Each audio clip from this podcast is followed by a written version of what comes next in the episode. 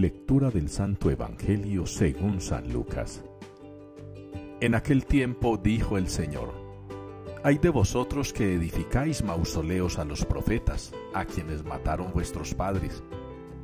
Así sois testigos de lo que hicieron vuestros padres y lo aprobáis, porque ellos los mataron y vosotros les edificáis mausoleos.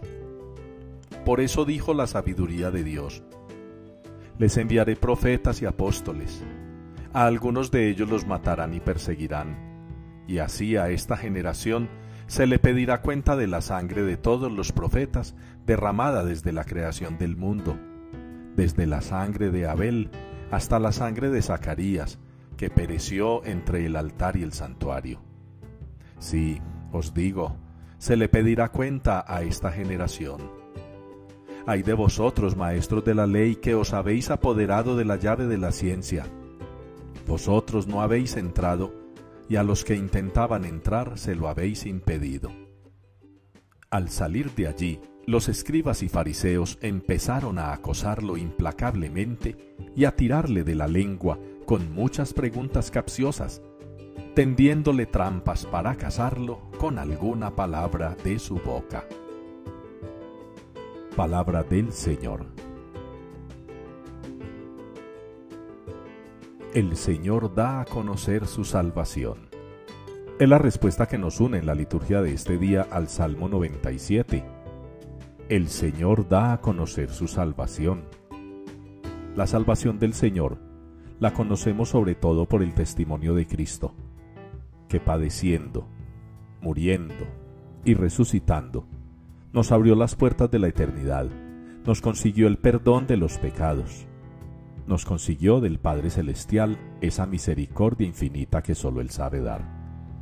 Pero es necesario nuestra conversión, es necesario el cambio de vida, es necesario el replantearnos el modo como vivimos la existencia, por si acaso encontramos, y que es probable por nuestra debilidad, situaciones que ameriten ser revisadas renovadas.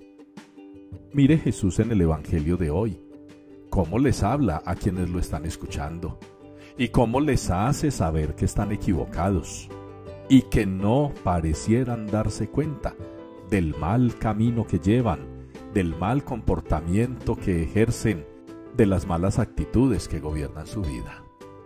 Se necesita escuchar al Señor y se necesita escucharlo con mucha pero mucha atención y sobre todo queriendo acoger su enseñanza.